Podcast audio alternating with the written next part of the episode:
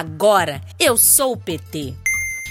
Companheiros e companheiras, eu me chamo Edival Filho, tenho 18 anos, resido em Monongu, interior da Paraíba, sou estudante universitário. Eu me filiei ao Partido dos Trabalhadores para ingressar no ativismo dos direitos humanos, no ativismo em favor dos mais pobres, dos mais humildes, dos mais vulneráveis. Eu, assim como todos os companheiros e companheiras do Partido dos Trabalhadores, visamos um ideal de país que tenha igualdade, tenha justiça e tenha dignidade para todas as pessoas, independente de suas classes sociais. Você também pode ser PT para mudar o Brasil.